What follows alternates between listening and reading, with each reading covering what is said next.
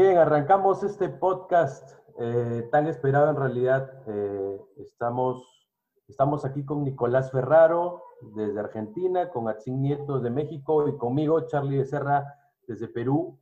La verdad que este es un proyecto que veníamos cocinando hace mucho tiempo. Yo, en lo personal, estoy muy emocionado y encantado de encontrar, como dice Atzin, una raza con la cual hablar de estos temas que nos gustan tanto y nos llaman tanto la atención. Este podcast se llama Se llama, me río porque hasta hace poco no me lo tenía aprendido, ¿no? Ya habíamos conversado mil veces del nombre y me acabo de dar cuenta que no se me acuerda, ¿no? Canción. música de callejón. Música de cualquier, escuchaste que cualquier babosada, ¿no? música de callejón. Perfecto, perfecto. Oigan, nada, este, bueno, arrancamos con este podcast, es el primer capítulo, el primer episodio y pues, eh, digamos, para hacer las cosas eh, como, debe ser, eh, queríamos conocernos, seguir conociéndonos un poco más para que la gente también haga eso mismo.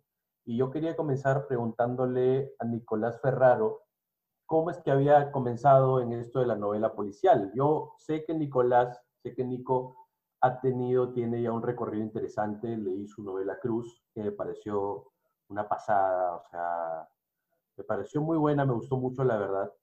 Aun cuando la, la, jerga que se utiliza ahí en Argentina es diferente de la que utilizamos acá, igual se lee muy bien el ritmo, la pulsión. Es, es, se percibe como que algo muy cercano, se, se, lo había dicho antes. Y también sé que Nicolás ha, ha, tenido una participación importante en el Dashiell Hammett, que más o menos para todos los que conocemos de novela policial es como que el premio, uno de los premios más importantes del género, ¿no? Sé que él ha sido finalista, pero antes de llegar ahí quería saber cómo es que habías comenzado, Nicolás, en esto de escribir novela policial. Charlie, gracias por la introducción. Atsin, ¿cómo anda ahí la raza? Eh, la verdad que siempre son caminos aleatorios los que te llevan a entrar a la novela policial o a la novela negra, ¿viste? Eh, en mi casa de chico había, había libros, pero eran de ciencia ficción mi viejo era como muy, fanático de la ciencia ficción y, no tuve ese acercamiento, viste, con, ese tipo de literatura, viste, que uno a veces arranca porque las cosas están ahí y no te queda otra que, a ver, che, ¿de qué va esto? Eh, y sin embargo fue un, videojuego lo que me terminó llevando a, meterme en la novela negra, viste, nosotros, nuestra generación creció con esta idea de que los videojuegos eran la causa de la violencia en el mundo, todos recordamos el, el primero, el Carmagedón, que fue como el padre del, del Gran Tifauto. Eh, y de ahí fue como ponerme a jugar un juego que se llamaba Max Payne. Y me acuerdo que lo, jugué al principio porque me llamaba la atención los gráficos, tenía esta cosa del tiempo bala a lo Matrix, que en realidad estuvo primero en el juego y después salió en, la película. Y, me, gustaba mucho la historia. Me acuerdo que lo volví a jugar un par de años después, porque también la computadora no me da para poner juegos nuevos, así que volví a ese, que tenía ahí que todavía se, la bancaba como era viejo, y me quedé atrapado por la historia. Y en un momento de la historia mencionaban a, Philip Marlowe y a Sam Spade, que me los tenía rebotando a algún lado y dije, che, bueno, si esto está en la mitad de bueno que está la historia del juego, debe estar bueno. Y, así fue, Wikipedia, que recién en ese momento estaba empezando, y a ver, dije, bueno, la primera, El sueño eterno, y digo, vamos, vamos por esto.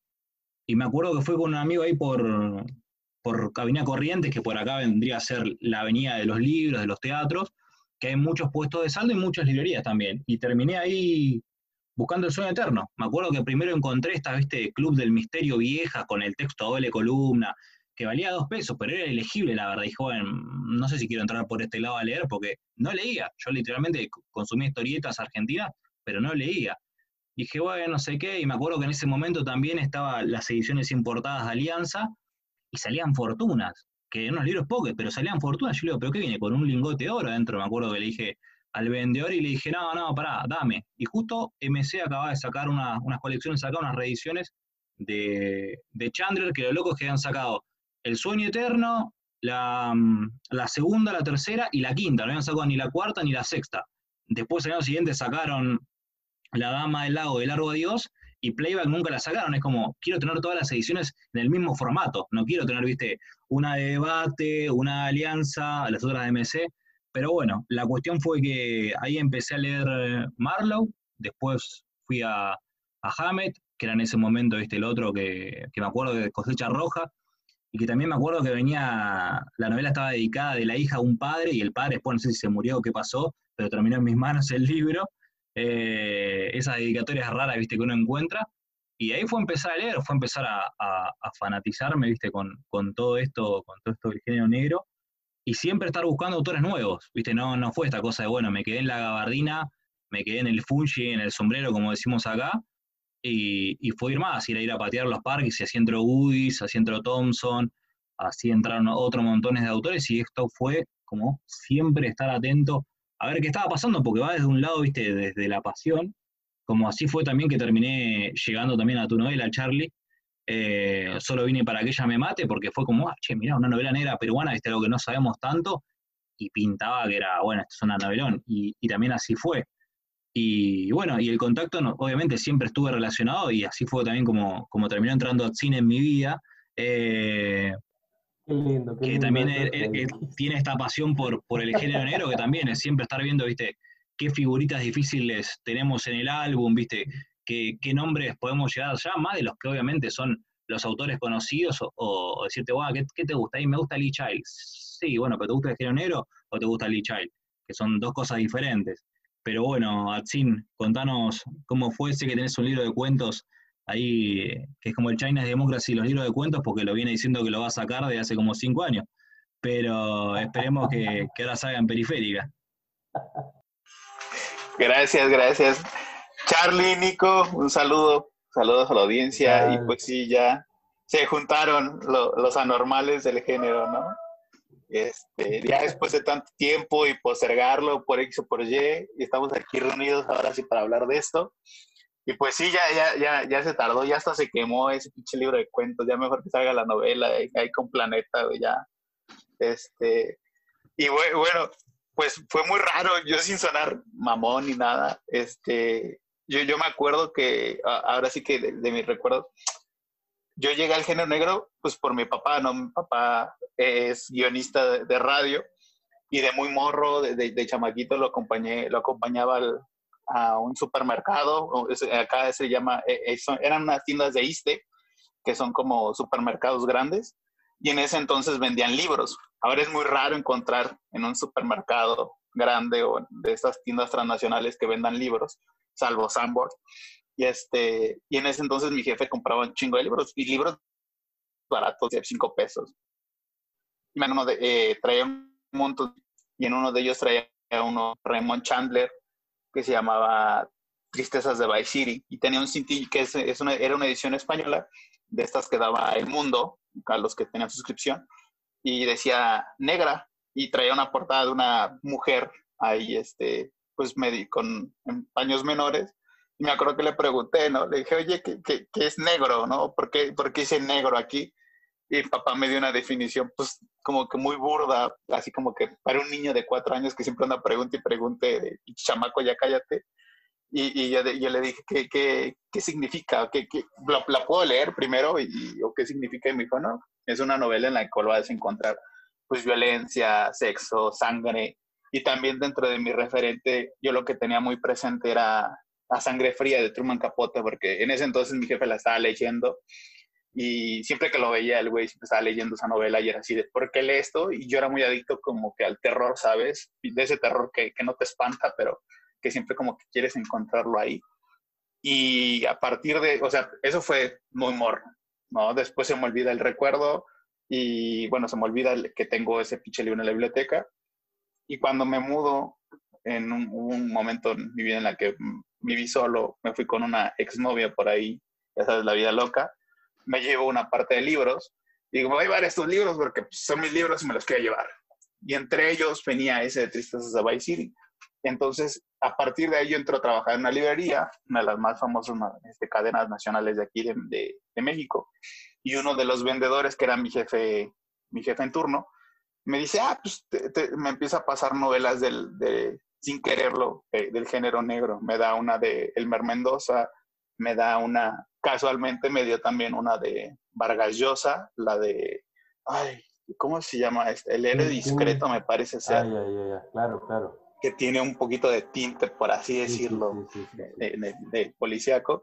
y me da después el complot mongol, ¿no? Y a partir de ahí, pues en, la carrera me meto a estudiar letras igual por, por mi jefe, ¿no? Por este, yo tenía dos, mi mamá es abogada, mi papá guionista, y tenía dos, ¿sabes? O, irte por el derecho, irte por el camino fácil, ¿no? del dinero y las mujeres y la vida loca, o el camino difícil, ¿no? El de la escritura y ya sabes, el café y los cigarrillos. Y pues me gustó la vida mala y aquí andamos. Entonces, a partir de ahí, yo en, es en la carrera, iba a la mitad de la carrera, cuando empiezo como que a obsesionar con el pinche género negro. Y fue muy, muy, muy curioso también porque yo conozco a Nicolás por Quique Ferrari, ¿no? Porque en ese entonces también, o sea, era tanta mi obsesión por el género que, que se me ocurre la, la, idea de hacer una antología de género negro que ya sale este año, afortunadamente ya, ya sale y pues también en la cual está Nicolás, está, estás tú, Charlie, y demás banda, ahí está gente de Brasil, de, Cuba, de Francia, Inglaterra y muchos países, ¿no? De tus países. Pero pues en ese entonces yo la estaba formando y se me ocurre y me, me, habían dicho que, que va, que, que, entrara, que eran autores de menores de 35 años de América Latina. Y al primero que le pregunto fue a Kike Ferrari, ¿no? Porque más o menos lo, topaba. Y ese güey me da dos nombres, me da el de Juan Mati y el de Kike Ferrari. Y les escribo y el primero que me responde es Quique, pues, perdón, Nico, pero Nico me dice, sí, ahorita te respondo, chabón, pero voy a entrar al banco de la chingada y, este, y hablamos al rato. Y después me responde, como a la media me, responde Juan Mateo, y ya después, y ese güey me dice, ¿sabes qué? Safo, porque pues yo ya no escribo género negro, yo me gusta más la ciencia ficción y, que, y pues, no te puedo ayudar. Y pues ya me quedo con Nico, y a Nico lo empiezo a conocer porque después me, me manda su libro, me manda precisamente Cruz, y después Dogo, y pues sí, tu cruz es una patada a los huevos porque es algo totalmente distinto a lo que tú no estás acostumbrado, digamos, cuando empieza a leer el género negro, que es Chandler, Hammett, Cain y toda la demás banda. Y ya cuando topé a Nico fue así de, no mames, este güey, ¿qué, qué pedos? Está muy cabrón. Porque además intenté como que rastrear sus, sus lecturas, ¿sabes? Así de, a ver, ¿a, quién le fusiló este güey esto? ¿no? A ver, como que, ¿de dónde lo saca ese cabrón? Y, me acuerdo que nada más le acerté una, que le dije, este, este vato, tienes, tienes como con una, un, noto una pequeña brecha de, de este, una pequeña inspiración de este güey. No, acuerdo si le dije de, de Salis o de, de Walter Mosley por ahí, que fue el único que la atiné. De todas las demás me dijo, no, no, no, no estás mal, estás mal. Así como que vale verga, no, pinche examen lo reprobé ahí. Y entonces, este, y ya después de esto, a partir de la, de la relación que tengo con Nico, relación, ¿no? Suena muy chistoso, pero sí, como una, una relación de hermandad. no, pues, pero ya, es que ya él ya te dijo que cuando entraste a su vida, ¿ves? O sea, ya, ya se puede. Es, es novela policial, no es novela rosa. Bueno, pero siempre hay que poner un poco de amor. Y conste que en sus novelas casi no hay amor, ¿eh? pero, pero, él es un tipo muy sensible ahí. Ya, ya vimos que es un tipo muy sensible. Y pues fue a partir de la relación con Nico que, que también llegué contigo, Charlie, ¿no? Y que ahora, pues a partir de esto empezamos a platicar, te empecé a leer, te conocí yo a partir de, de la novela de, de, Cachorro, que fue que la, se publicó aquí en México unos capítulos en la revista digital, y que más adelante, y que hay tratos, ¿no? Para que también salga, pues ese es el team de, de periféricas, ahora que, ahora sí que lo, lo estoy jalando, ¿no? Para que se publiquen sobre todo. Está chingón porque pues es como una manera de ayudarnos entre todos y, de que las novelas la, la, la, se, vaya circulando, ¿sabes? La, el, lo que uno está escribiendo y llegue a más gente. Yo sé que, que, nosotros jamás vamos a estar en un pinche festival pedorro de poesía, güey, en el que nos van a publicar y, y nos van a, a, traducir a pinches idiomas súper raros, güey, al Bangladesh, güey, al ruso, güey, porque es imposible, güey. Y además se va a perder, por ejemplo, la, la jerga que utiliza Nicolás, la jerga que utilizas tú en tus novelas, güey, esta de cachorro, güey, la jerga que tienes también es una jerga que, güey, hasta está súper chingona porque es ese sabor, ¿sabes? Y, y es muy difícil que, que te traduzcan a, a, estos idiomas y que se conserve la esencia. Entonces, por lo menos aquí en América Latina podemos ahorita estar reunidos, pues por el español, ¿no? Y ahora, cuéntanos tú, Charlie, ¿cómo llegaste al género? Ya hablé demasiado yo y ya dije que, que Nico My Love. Ahora, Charlie, por favor. No, es que e, esa, esa, frase que has dicho sobre Cruz, oye Nico, aprovecha. La, la, nueva edición tiene que salir con una frase a ti, Nieto que dice una pinche patada en los huevos. Ya está. Ya, ya cualquier otra cosa que se pueda decir está de más. Bueno, nada, en realidad, este, comencé yo, no, no, no. Mira, mi papá es un gran lector, pero de literatura, digamos. Este, en la casa siempre hubo tipo Vargas Llosa, Gary García Márquez, temas del boom y todo eso, ¿no? Pero este, yo no llego a la novela policial sino hasta que estoy en la universidad, cuando me voy a una de estas ferias que hay en la universidad, unas ferias de libros, ¿no? Y este, encuentro que, digamos, husmeando entre los libros, un par de libros de Raymond Chandler, y recuerdo que yo no tenía ni idea de quién era en ese momento ese, ese brother, pero me gustó mucho las dos ediciones, ¿no? Me gustaron mucho, porque eran unas ediciones, creo que no, no recuerdo la, editorial, pero eran como que con un diseño que me llamaba mucho la atención. Y yo soy publicista, bueno, igual que Nico, que también el tema del diseño nos jala mucho, ¿no? Pues tenía como una tipografía muy interesante y, y, los títulos me, me, parecían también muy atractivos, ¿no? La Dama del Lago y el Agua Dios. Y ya está, y me, los compré los dos en ese momento, ¿no? También con la idea de, ah, tengo el rojo, tengo el azul, te voy a buscar el verde, el amarillo, si es que hay. Entonces me llamó mucho la atención y comencé a leer. Y nada, inmediatamente surte ese efecto que creo que todos hemos sentido, ¿no? De, de, de decir, no, no, no he leído algo parecido, ¿no? O sea, o este libro no está teniendo el, el mismo efecto que normalmente tienen los libros que leo, no sé, de literatura y tal cosa, ¿no? Entonces inmediatamente que he enganchado, me he leído los dos libros y empecé también a buscar un poco más, ¿no? A ver, a indagar. Y recuerdo que también por ese momento, bueno, yo, a mí me ha gustado leer mucho a Stephen King. Y Stephen King eh, mencionaba entre sus referencias a Elmore Leonard. Entonces lo mencionaba mucho y decía como que Elmore Leonard es lo máximo y tal, ¿no? Y haciendo esa indagación descubro que Elmore Leonard también es un escritor de novela policial, ¿no? De novela negra. Entonces ya cuando entré al, al tío Elmore, ya quedé rendido completamente, ¿no? porque me parece que ese tipo tiene una no sé qué cosa que ya está, o sea, desde la primera página te mete a su mundo y, y te quita el ticket de regreso, o sea, ya no, no, vas a, no vas a salir de esa novela hasta acabarla. Entonces comencé a leer más todavía, eh, pasé por eh, Lee Child, no, no me gustó mucho, regresé otra vez a Elmore, comencé a leer también este, a Hammer, ¿no?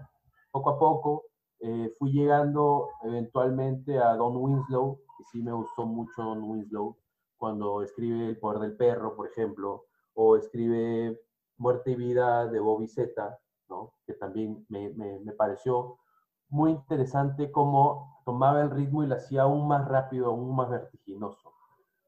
Entonces, comencé a plantearme la idea de, a ver, eh, eh, estos libros hablan de balazos, hablan de mafias, y era precisamente lo que yo estaba viviendo en el norte del Perú, ¿no? Trujillo, de un tiempo esta parte, se convirtió en como la capital del crimen organizado del Perú, ¿no? Comenzaron a salir bandas, comenzaron a utilizar sicarios, entonces la cosa se volvió muy, muy intensa. Entonces yo dije, de repente ahí lo que yo puedo hacer es empezar a escribir literatura policial o, novela negra o qué sé yo, en base a, a, esto que está sucediendo aquí, ¿no? Entonces, pero tenía como que un proyecto, digamos, a, a mediano plazo, hasta que sucede que un familiar mío, eh, a un familiar mío lo matan sicarios.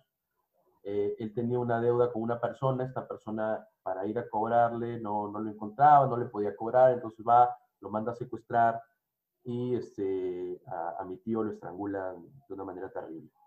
Entonces, ese tipo de cosas, ah, bueno, e, eso y que ahí también en, ese mismo lapso ocurre que el lugar donde yo tenía mi oficina de, de, publicidad, porque tenía una agencia de publicidad, en el lugar donde yo tenía mi oficina, ocurre un asesinato a la media hora de que yo salgo de la oficina.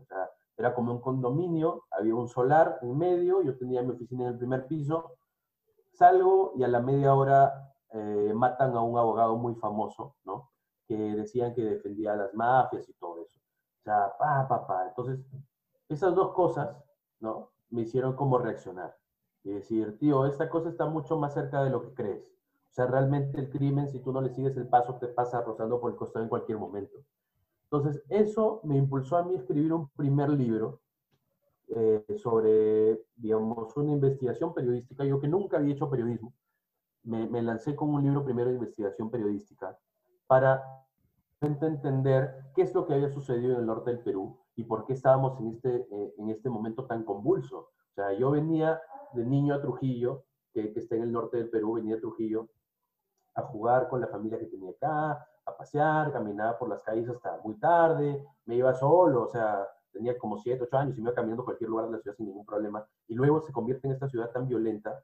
O sea, yo ahora tengo hijas y jamás se me ocurriría mandarlas ni siquiera a la tienda de la esquina, o sea, ¿te das cuenta? Entonces, comienzo a investigar, escribo este libro y no solo para conocer, digamos, para, para tratar de explicarme esto que había sucedido, sino nuevamente con la idea de escribir literatura policial. Porque yo había entendido una cosa leyendo a, a, estos, a estos escritores que ya he mencionado antes. O sea, esta gente conocía la calle, esta gente conocía a los criminales, sabía cómo se movía, o sea, tenía una credibilidad y cuando tú leías, te entregabas a la novela porque sabías, oye, este tipo sabe lo que me está contando, sabe lo que está haciendo conmigo, ha paseado, ha conocido a esta gente, ha olido, ¿me entiendes? Entonces, yo también tenía la noción de hacerlo con ese mismo conocimiento, ¿no?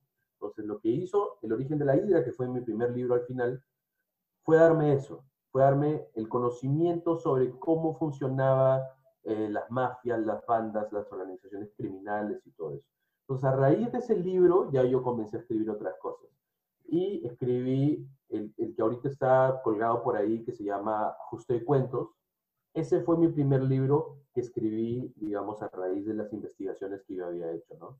Entonces, ahí ya comienza a haber, digamos, un policía que también cobra por trabajos eh, extra, este, niños que se encargan de, de, marcar las casas, es decir, niños que pasan que pasan por la calle, indetectables, y que se, se, ocupan únicamente de decir, a ver, en esta casa quién vive, si tienen dinero, si tienen perros, si tienen car carro, etc. ¿no? Entonces, comenzó ella a escribir al respecto. Y bueno, y desde ahí ya no me he detenido, ¿no? Como dice Nico, publiqué Solo vine para que ella me mate, publiqué ahora Cachorro, entonces estoy en esa onda, ¿no? Siento que hay muchísimo todavía por contar. Y tiene eso, ¿no? Y, y, y la pregunta que se me viene a la cabeza desde la experiencia personal de cada uno de ustedes ¿Por qué sienten que la novela policial, digamos, tiene ese mismo, eh, digamos, tiene un, un, nivel de adicción para con la gente que la lee, que es, siento yo, que es, es diferente. O sea, no se generan, por ejemplo, tantos festivales de, de, de, novela romántica, por ejemplo, de novela de terror, como de novela policial. O sea, realmente nosotros que ya más o menos nos vamos conociendo, tenemos a nuestros autores, tenemos a nuestras novelas, tenemos las corrientes, comenzamos a analizar lo que estamos haciendo, pero básicamente movidos por, por un apasionamiento sobre este género, ¿no? ¿Por qué creen ustedes que, sucede eso? Yo creo que tiene que ver un poco con, primero con lo que vos comentabas, todo este tema de, de, de la violencia y, y, de cierta idea de, como, de estar cercados por una violencia eh, que puede ir desde la sensación de, que te van a robar desde que te vas a cagar a piñas, desde que va a pasar cualquier cosa. Creo que, que, hay como un malestar, no diríamos el malestar en la cultura porque va a quedar medio psicológico, pero digo, hay, la novela negra para mí se encarga tanto de ese malestar social y del malestar individual, porque muchas veces es fácil caer y decir, ah, la novela negra es la novela social. Es una frase que ponemos atrás en la contratapa para justificar algo y tratar de defender a la novela negra como, che, miren que no es entretenimiento, ojo que esto va a hablar de cosas serias. Y muchas veces los escritores de, de género negro votan a la derecha también, digo. Entonces, eh, es como, como a veces una pose muy, muy fácil o como una salida muy sencilla, decir, bueno, estamos criticando la sociedad o estamos develando, lo cual muchas veces es como, como, que me parece que va por otro lugar, porque digo, uno agarra el diario y se entera las mismas cosas, o sea, no tenés que leer Cruz o cualquier novela para saber que hay narcotráfico. Ya lo sabes cuando agarraste el, libro, eh, página 10 de tal diario, y ya te enteraste, digo, no es que... Pero me parece que lo que, viene a traer en la literatura es el, factor de la empatía o el factor de, ponerte a vos en, los zapatos de, una persona que te lo va a hacer vivir de otra manera.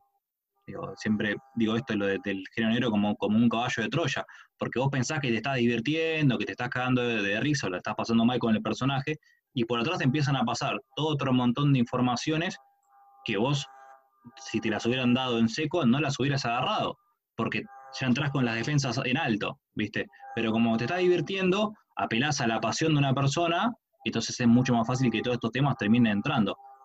Pero también creo que tiene que estar tanto este malestar colectivo como el malestar individual, digo, porque cuando pensamos en las historias de por qué hay violencia, bueno, no puede hacer cierto ensayo, como, como vos bien haces en tu trabajo, Charlie, y bueno, ok, estas circunstancias, la pobreza, etcétera, pero también digo, hay un malestar individual que, hace que las cosas pasen por uno, digo, o sea, cada uno tiene su propio chip y cada uno va a actuar de acuerdo a una manera, digo, y entonces tiene que ver con, cierta veces sensación de, estar alienado de la sociedad que, que empieza a aparecer en, en, estos libros de género negro y que tienen que ver, bueno, cómo, cómo seguimos siendo humanos a pesar de estar en un mundo que cada vez intenta más deshumanizarnos. Y creo que quizás ahí puede haber como, como un tema, y también a mí lo que me, siempre me interesa cuando pienso el género es el tema este de los códigos, porque digo, la ley mm, no funciona, eh, no, no, funciona literalmente, digo. Entonces cada uno va a terminar desarrollando sus propios códigos y va a actuar de acuerdo a ellos. Entonces, bueno, ¿qué es lo que está mal? ¿Qué es lo que está bien? Digo, es cierto entrenamiento de la empatía, o sea, como, que el género negro, viste, un gimnasio para hacer empatía. Vas ahí, en vez de hacer 200 flexiones de brazo, te lees 200 páginas y dices, che, bueno, mira, puedo llegar a comprender al otro de tal manera o entenderlo, y, me parece que eso es lo, más interesante de todo, que es entendernos a nosotros mismos y entender a las otras personas, no ya como un juzgamiento, sino como un entendimiento de, la otra persona que te lleva a relacionarte mejor con el resto de la gente, pues. Doctor Alcín. Gracias, gracias, querido.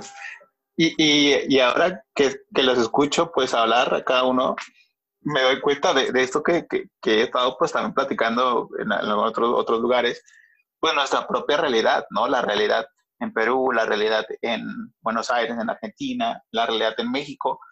Puta, o sea, el género negro de, de diferentes latitudes, cómo lo, lo, lo, hemos apropiado nosotros mismos, porque no, no, no, nosotros no escribimos lo que escribía Hammer, lo que escribía Chandler o lo que escribía Eddie Little, por así decirlo, ¿no? Que es ya como, digamos, más contemporáneo, más reciente, o Don Winslow.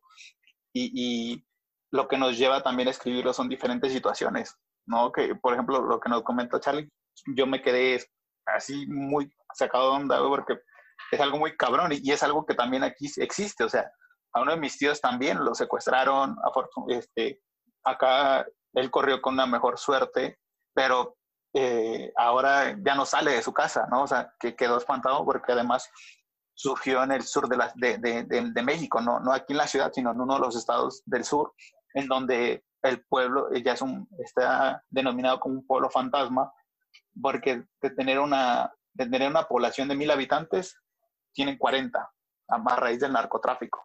Entonces, te das cuenta de que este tipo de historias creo que necesitan contarse también y, el género que nosotros, al cual nos dedicamos y, nos ponemos a leer y estudiar, investigar, pues ha ido, cambiando, ¿no? Y tiene sus diferentes vertientes. Y, ya para finalizar, pues, la gente le gusta leer el género negro porque a lo mejor eh, cree que o tiene la noción de que en, las novelas puede haber un, final feliz, a pesar de que en el género negro no exista como tal el final feliz, pero a veces tienen esa opción que la realidad, la realidad a veces no, ¿no? En la realidad nos, nos encontramos con que, pues ya lo dijo Nicolás, no hay justicia y creo que es algo que todos lo conocemos, los tres de, de diferentes latitudes. Sabemos que América Latina está de la chingada, que no somos los nórdicos, pero que también tenemos material para aventar para arriba, para escribir cosas que ni un nórdico, ni un italiano, ni un francés se va a imaginar. O sea, acá no, nosotros no escribimos polar, no escribimos Nordic, escribimos negro o hardboiled o criminal, por así decirlo, porque lo salimos a la calle y lo vemos. No, no, no hay más. Bueno, de hecho lo que dice Atsin es una cosa que también yo ya estoy, estoy absolutamente seguro. Mira, después de leer trabajos como, como los que más o menos, ah, igual, sin, ánimo de tirarnos autobombo, ¿no? pero me parece que la novela policial latinoamericana o sudamericana tiene una pulsión, o sea, que ya tú lees, por ejemplo, algo como Cruz, ¿no? Y luego, al menos en mi caso, yo quiero volver, por ejemplo, a leer a Hammett, ¿no? Donde hay momentos donde pues, el detective está ahí como caminando, se fuma un cigarro, ¿no? Se pone a pensar, coño, en realidad, o sea, en ese mismo rato, en la otra novela pasaron 10.000 cosas y tú te sientes casi que, en cualquier momento la sangre te va a salpicar a, la camisa, ¿no? Como ya habíamos dicho antes. Entonces, me parece que, o sea, sin, sin, sin, sin, digamos, menospreciar obviamente la tradición y todo eso, lo que nosotros estamos haciendo acá y lo que vemos que se hace, o sea, no le deja tampoco mucha posibilidad de competencia.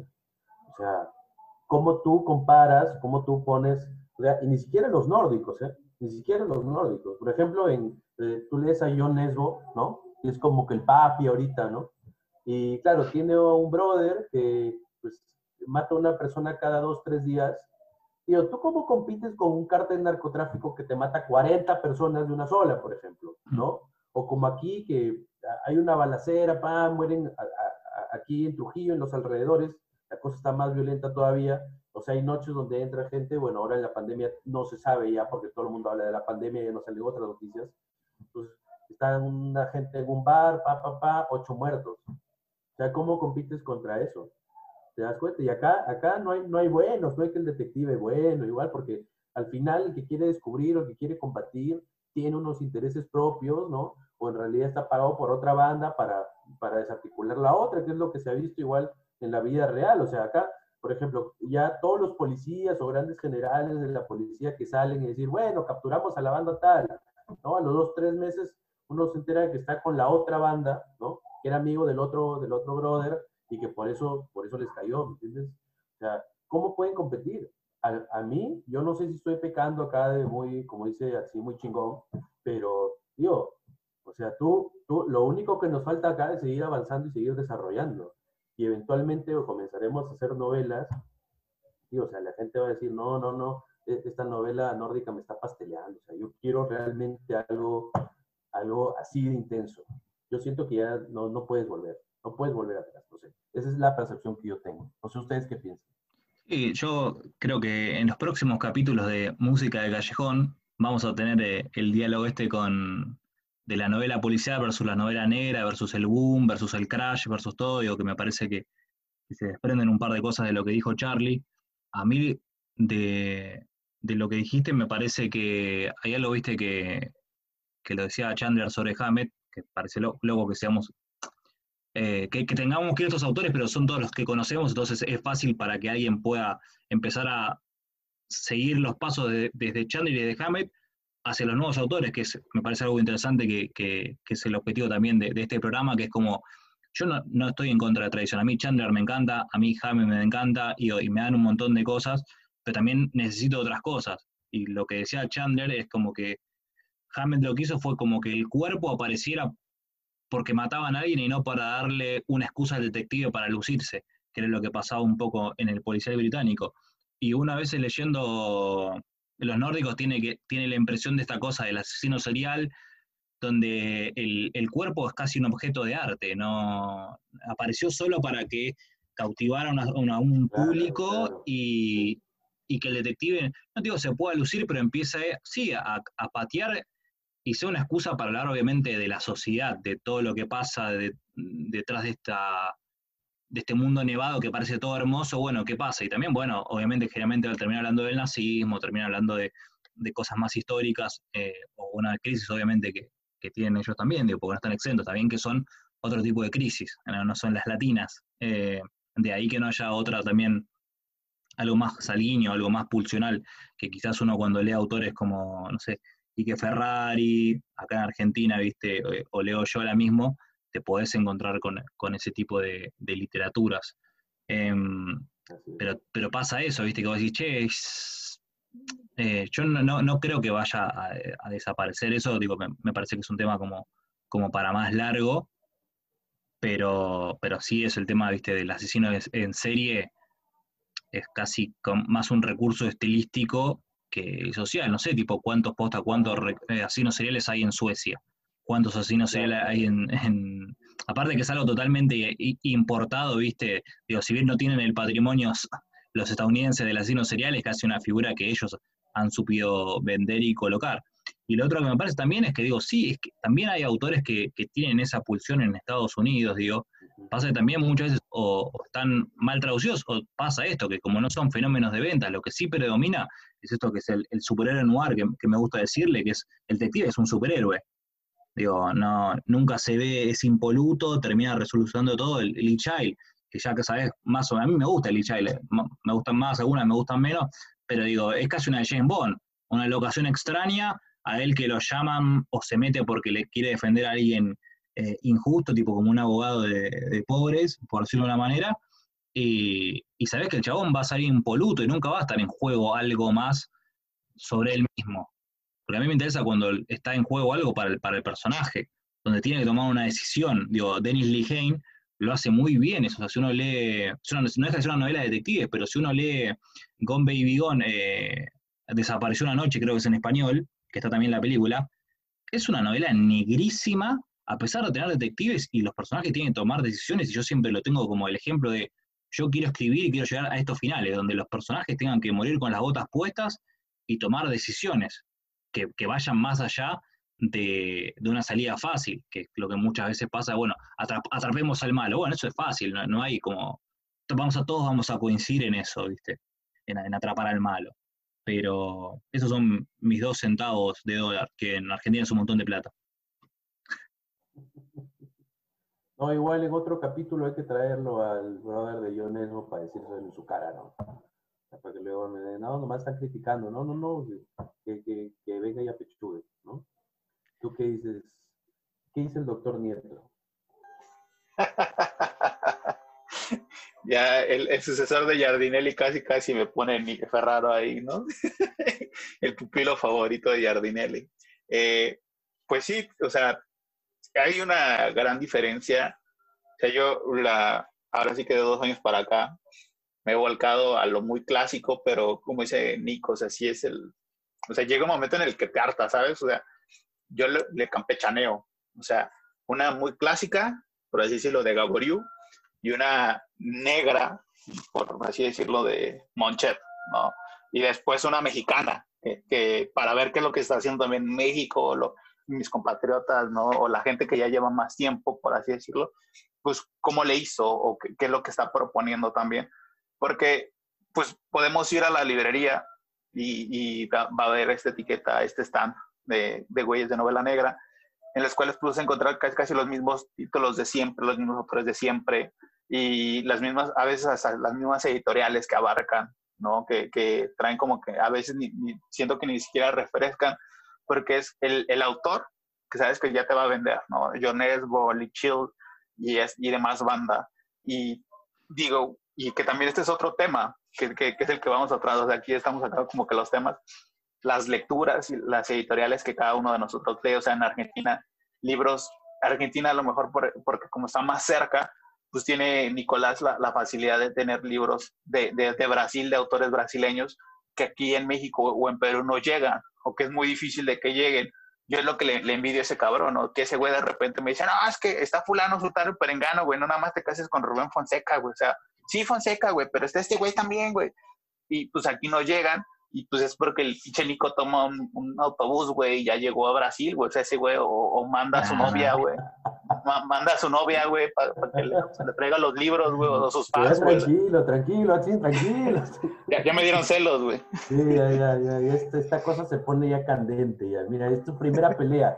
Había comenzado bien romántico, güey, y ahora están, están ya, por favor, esas cosas para, para la puerta para adentro, ¿no? Pues nada, miren, este, en realidad ha estado muy interesante ya se nota que se nos, se nos vienen los temas encima y vamos dejando ya algunos para tratarlos en, en, la próxima, en la próxima, en el próximo episodio de este, de este podcast llamado Música de Callejón. Ahora sí me lo Y nada, la gente que nos está escuchando, que seguramente deben ser, estimo yo, entre 15 mil y 25 mil personas, no estoy seguro todavía. Este, nada, pueden escribirnos a nuestras redes sociales, estamos lanzando ya el, el Instagram, estamos lanzando el Facebook. Y nada, que, que, nos escriban, que nos planteen qué les parece, estamos hablando, como dice así, nomás pura mamada, que nos pueden decir también, con todo respeto, y proponer algunos, algunos temas también, que, que, siempre nos, nos interesa estar en contacto también con esta comunidad que vamos a ir alimentando poco a poco, ¿no? Que está, está muy interesante y es tiempo siento que, como les había dicho antes, el género está creciendo cada vez más, o sea, ni la pandemia se lo ha podido echar abajo. Hay buenas propuestas, queremos conocerla y también fomentar a los autores desde esta parte del mundo que están apostando por el género. Así que nada, esto no es un podcast cerrado, es una comunidad y estamos encantados de, dentro de todo, poder dirigirla. Nicolás Ferraro, tus palabras finales. No, no, no tengo nada más para decirlo. Lo dijiste todo tan bien que me, voy a sumar a, me voy a subir a, eso. Eh, así que nada, sí, esperemos, obviamente, tener una, que nos renueven para una segunda temporada y, que bueno, y que podamos eh, dialogar con diversas personas. Excelente, excelente. Doctor, doctor Atzin Nieto, por favor, ilústrenos. no, ya, ya, no voy a decir nada porque Nicolás ya se me sintió, mira, ya, ya le voy a tener que mandar una, una edición autografiada de ahí de el James Elroy para que no se sienta. Yo creo que sí, yo creo que sí. Eh, Oye, pero, excelente, excelente. No, y ojalá que sigamos, ¿no? O sea, como dice Nicolás, una segunda temporada y tercera y que pues Netflix nos haga la, la serie también ya de paso. Claro, claro. ¿Quién podría ser tu personaje? ¿No? No sé si, si George Clooney podría ser de repente Nico, no sé. Habría que conversarlo igual, ¿no? Nada, muchachos, nos encontramos en el, próximo episodio. Si a ninguno de nosotros nos encuentran, nos encuentran droga o, finalmente nos, nos cae la, la, policía, si no pasa nada de eso, pues nos encontramos en el próximo episodio. Así que nada, un abrazo para todos. Hasta la próxima. Chao, chao.